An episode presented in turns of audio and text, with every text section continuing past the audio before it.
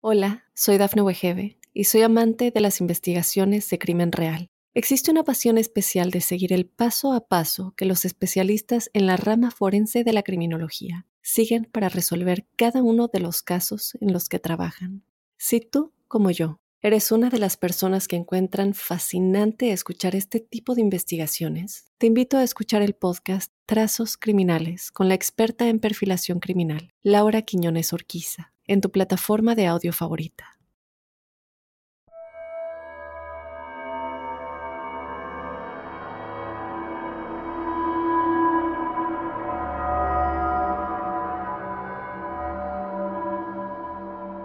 Hola crípticos, bienvenidos a otro episodio de Testimoniales Crípticos, en este espacio en el que tú nos cuentas tus historias paranormales y sobrenaturales, así que bueno, te invito a que si tú no lo has hecho, nos mandes tu historia a códicecríptico.gmail.com. Nos la puedes escribir si quieres que yo la lea de mi propia voz o de igual manera nos puedes mandar un audio si lo quieres contar de tu propia voz.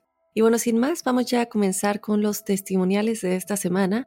Ella es Sam y nos escucha desde Montreal. Por aquí dice, en 2017, cuando estaba en la Universidad de Hidalgo, rentaba en una casa para estudiantes que estaba a unos 10 minutos de la escuela, pero era una zona donde realmente no había muchas casas solo una hacienda y mucho campo. Esta casa era prácticamente nueva, era de tres pisos, pero solo estaban bien terminados los primeros dos pisos, y el tercero lo estaban arreglando. Había muchos cuartos, diez por piso, y en ese semestre de enero del 2017 éramos los primeros estudiantes en habitarla. Cuando yo llegué, habían ya cinco estudiantes de medicina que llevaban ya una semana.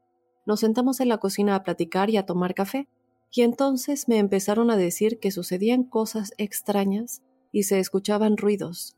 A mí la verdad me dio mucho miedo, porque siempre me ha costado trabajo dormir en casas que no sea con mis papás. Me daba miedo dormir con la luz apagada porque siempre he sido muy susceptible a las cosas raras. Entonces, la verdad le pedí a dos chicas que si podía dormir con ellas en el cuarto de una. Me dijeron que sí, literal me llevé mi colchón a su cuarto para pasar la primera noche ahí. Pasaron los días y se nos hizo costumbre reunirnos todas las noches y cenar o hacer la tarea juntos en la cocina. Ya éramos doce estudiantes para ese entonces, y en una noche de esas de repente se fue la luz.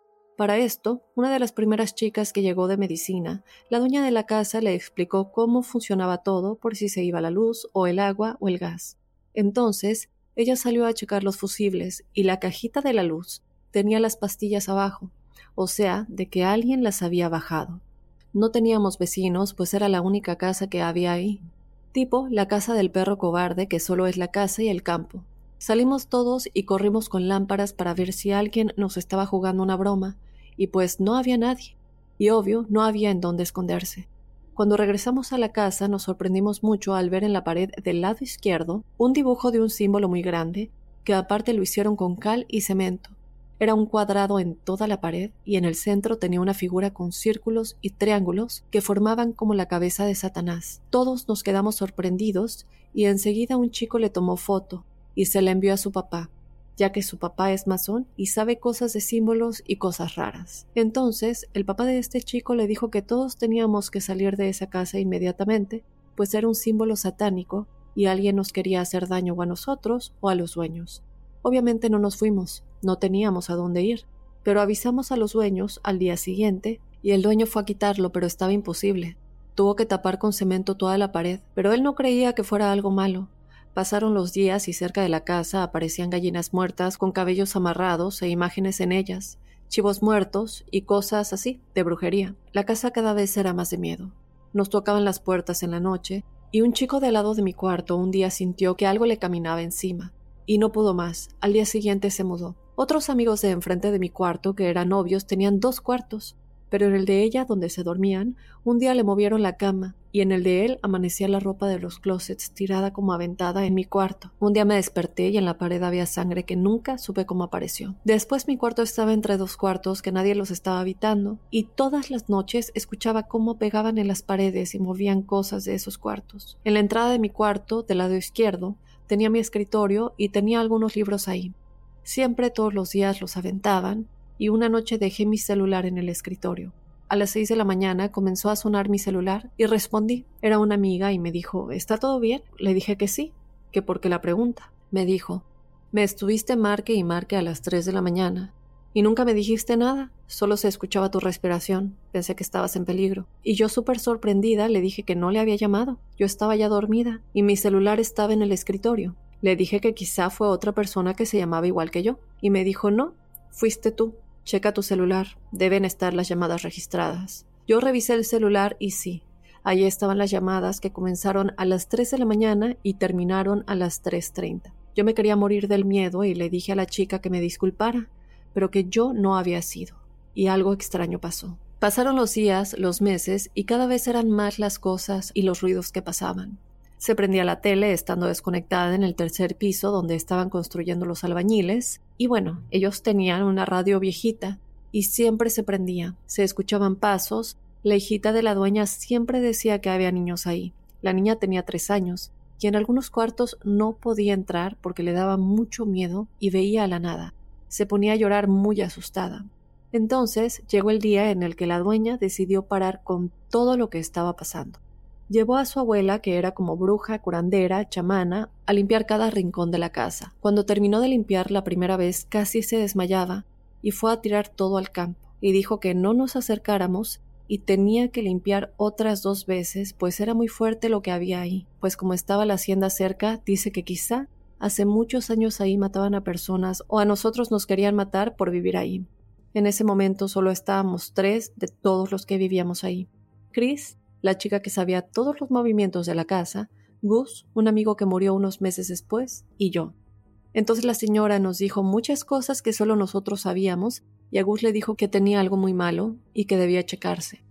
Cuando terminó ese primer semestre y después de todo lo que vivimos, que hasta un día todos nos dormimos juntos porque era insoportable pasar siquiera una noche solos, la mayoría se fue de la casa y solo nos quedamos Gus, otros dos chicos y yo. Pero llegaron más personas nuevas, cuando comenzó el segundo semestre, Gus se enteró que tenía cáncer, lo cual se deterioró muchísimo. En un par de meses murió. Realmente yo seguía en esa casa por él, pues me hice muy amiga de él y lo consideraba como mi hermanito. Recuerdo que él siempre iba a ver a su novia en la noche y regresaba a las 3 de la mañana. Escuchaba cómo abría la puerta de la entrada y la de su cuarto. Y en la semana que él murió, yo estaba haciendo tarea como todas las noches y sin poder dormir cuando dieron las 3 de la mañana. Escuché la puerta principal y después la puerta de Gus y dije, es Gus, que ya llegó. Entonces pensé, pero Gus ya no está, Gus murió. Grité y me dio muchísimo miedo. Al día siguiente me fui de esa casa. Muchas gracias por leerme, espero que te gusten mis historias terroríficas, te mando muchos saludos y mucho éxito en este gran podcast. Muchas gracias Sam por habernos contactado y contarnos estas dos historias, la primera que tuvimos en el episodio de la semana pasada y esta. Lamento mucho lo que le pasó a Gus, lamento mucho que haya fallecido a causa del cáncer y desde luego todo lo que les pasó a ti y a todos los demás estudiantes que estaban en esa casa. Creo que lo bueno, pero también tal vez algo que no era tan bueno, es que eran muchos los que vivían en esa casa y entre ustedes se podían estar protegiendo. La otra cosa, que es como lo contrario, es que al ser más personas son aún más energías las que se acumulan en ese lugar. Entonces, bueno, por ahí también podría ser me llama mucho la atención lo de los símbolos que les dejaron, cómo estaban los símbolos, cierto que el dueño de la casa tampoco lo pudo quitar, tuvo que cubrirlo con cemento, como nos dices, lo que nos hace pensar sin duda alguna que eh, había algo más a fondo, ¿no? Había como un trabajo de brujería más fuerte, algo que podría ser contra la casa y algo que desde mi punto personal de vista eh, estaba en esa casa desde antes y bueno, también ver que eh, esta señora que era curandera también les dijo qué es lo que estaba sucediendo o por lo menos lo que ella que estaba sucediendo, que les dijo que algo muy malo estaba ahí.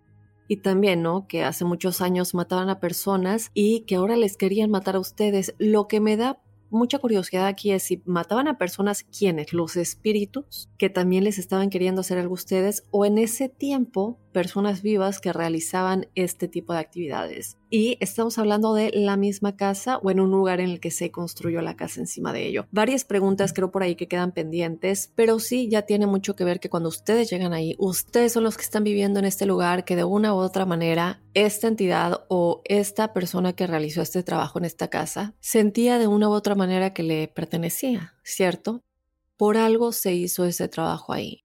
No sabemos realmente, sería bueno que, eh, bueno, sabemos quiénes son los dueños, tú dices que ellos no, no tenían nada que ver con todo esto, pero tendríamos que saber un poquito más al, al, respecto de la historia de la casa, ¿no? Sobre todo en dónde fue construida. Tú nos dices que es una casa que estaba literalmente en medio de la nada, era la única casa en el lugar. Eso es algo que me llama mucho la atención, que la casa haya estado sola. Sería bueno a lo mejor si tienes una foto del el símbolo que se dibujó, si me puedes dar un ejemplo, aunque no sea tal cual la foto de, de del que se hizo ahí, del que apareció ahí, si tienes un ejemplo, lo puedes dibujar y tal vez mandárnoslo para que tengamos a alguien que nos ayude a identificarlo o a entenderlo. Creo que eso es algo que nos ayudaría a descubrir qué es lo que hay detrás de todo esto, ¿no? Aunque sea un poco, aunque sea un poco, esto es una de las pocas cosas que tenemos, que es em, este símbolo que se encontraron en la casa. Estoy segura que alguien nos puede ayudar a analizarlo y entender qué es lo que significa. Así que bueno, estimada Sam, Muchísimas gracias por contarnos tu experiencia. Y bueno, continuamos con más testimoniales crípticos. Por aquí nos vamos con el siguiente que nos dice, Hola Dafne, soy seguidora de tu podcast por recomendación de mi novio y haces que mis lunes en la oficina sean menos pesados. Te cuento. Mi mamá y yo vivíamos solas en un departamento debido a que mi papá viajaba mucho y mi hermano estaba en la universidad. En ese año yo tenía un perrito golden y él era súper ordenado. En sus horas para ir al baño siempre era a las 7 de la mañana. En esa ocasión yo me había quedado dormida en la habitación de mi mamá, pero me desperté temprano a sacar a mi perrito. Una hora después, escuché que mi mamá hablaba con alguien arriba. Después la escuché bajar y seguía hablando. Cuando llegó a la cocina, donde yo estaba desayunando, me dijo, Te acabo de ver dormida arriba. Después te vi subir. Y obviamente estaba súper espantada. Ella me contó que me vio arriba, con las cobijas encima. Yo duermo debajo de las cobijas y dice que me empujó un poco y como vio que no me levantaba, ella bajó y se topó con alguien igual a mí en la escalera y le dijo ¿Qué haces aquí? Te acabo de ver dormida arriba. Cabe señalar que yo estaba desayunando. Nunca subí. Hace unos días me pasó algo similar con mi novio. Íbamos saliendo de una plaza comercial y su camioneta tiene una cámara atrás. Cuando pone la camioneta en reversa, vimos a alguien detrás de la camioneta, pero en los espejos no alcanzamos a ver quién era. Pensamos que había corrido o algo, pero cuando salimos no había absolutamente nadie en el estacionamiento. La persona que estaba atrás estaba vestido exactamente igual que mi novio.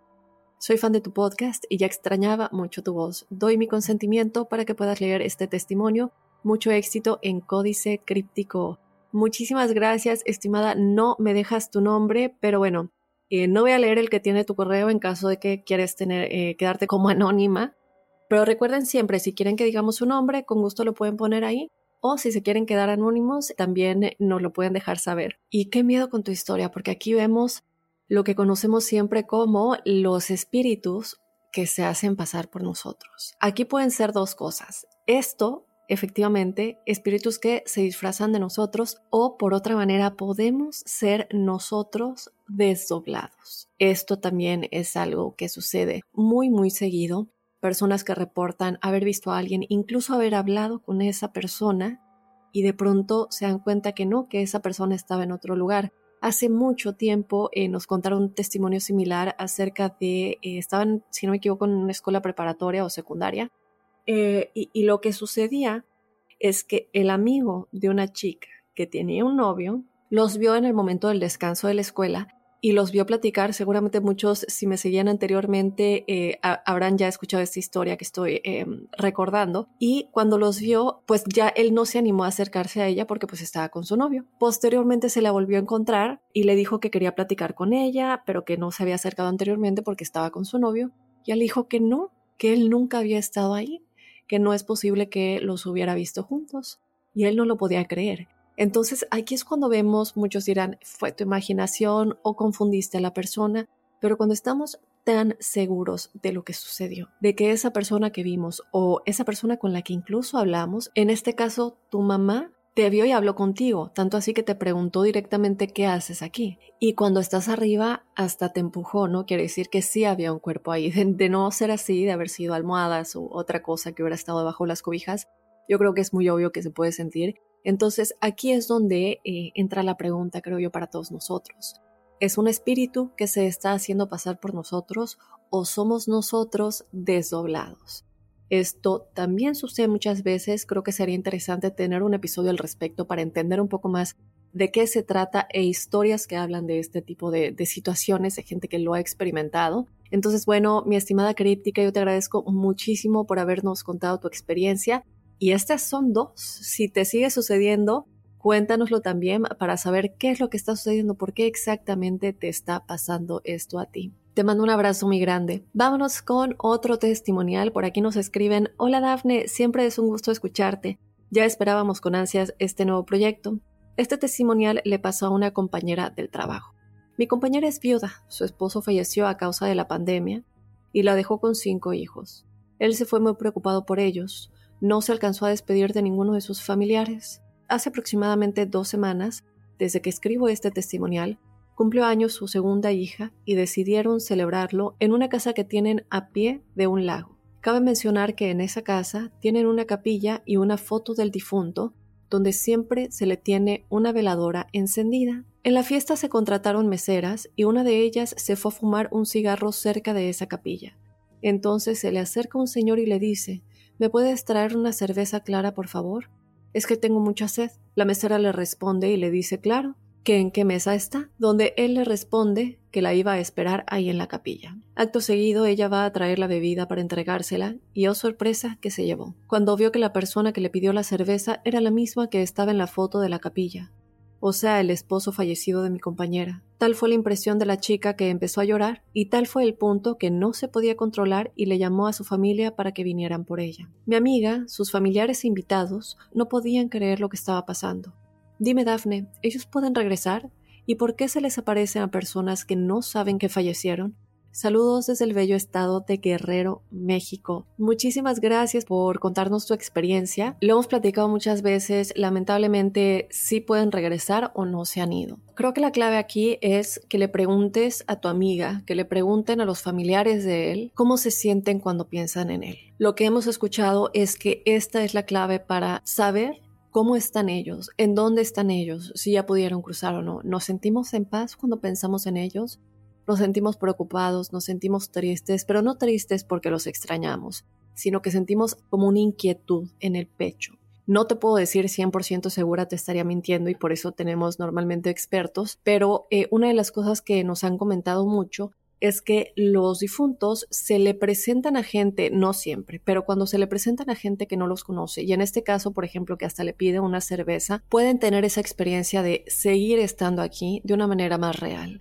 Si ellos se le presentan a alguien que ya sabe que falleció, es decir, a una de sus hijas o a su esposa o a algún amigo, ellos van a tener esta eh, impresión al verlo porque es evidente que ellos saben que ya falleció y él no va a tener esta interacción que él sigue querer teniendo en una vida terrenal.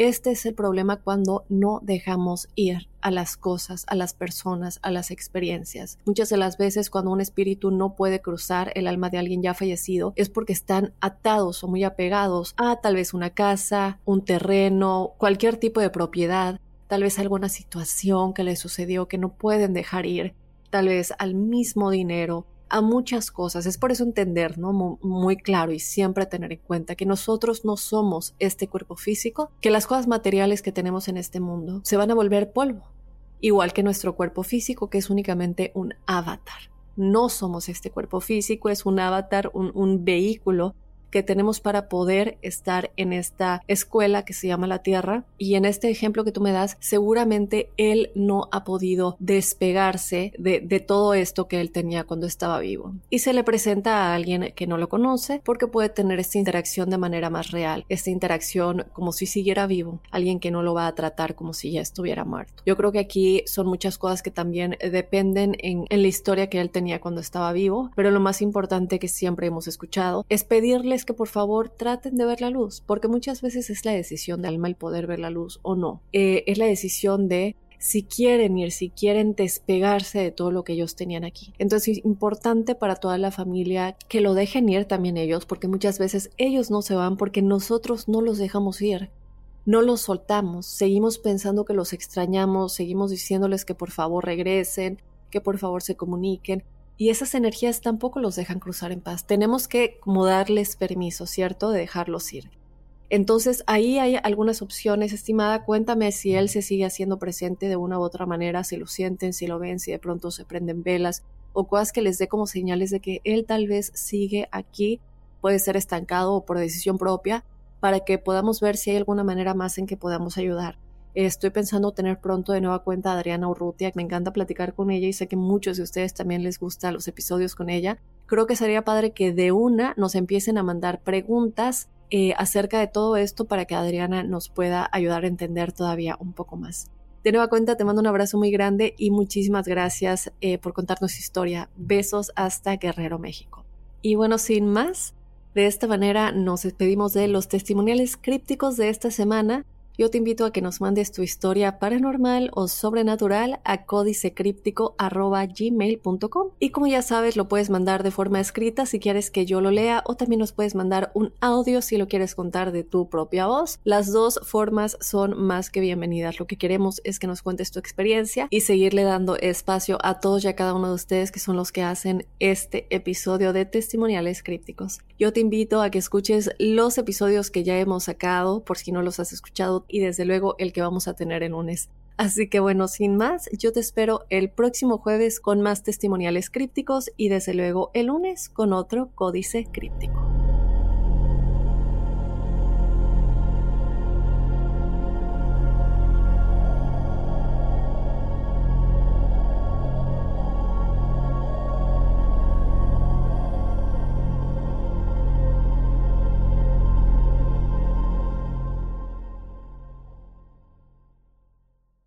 Hola, soy Dafne Wegebe y soy amante de las investigaciones de crimen real. Existe una pasión especial de seguir el paso a paso que los especialistas en la rama forense de la criminología siguen para resolver cada uno de los casos en los que trabajan. Si tú, como yo, eres una de las personas que encuentran fascinante escuchar este tipo de investigaciones, te invito a escuchar el podcast Trazos Criminales con la experta en perfilación criminal, Laura Quiñones Orquiza en tu plataforma de audio favorita.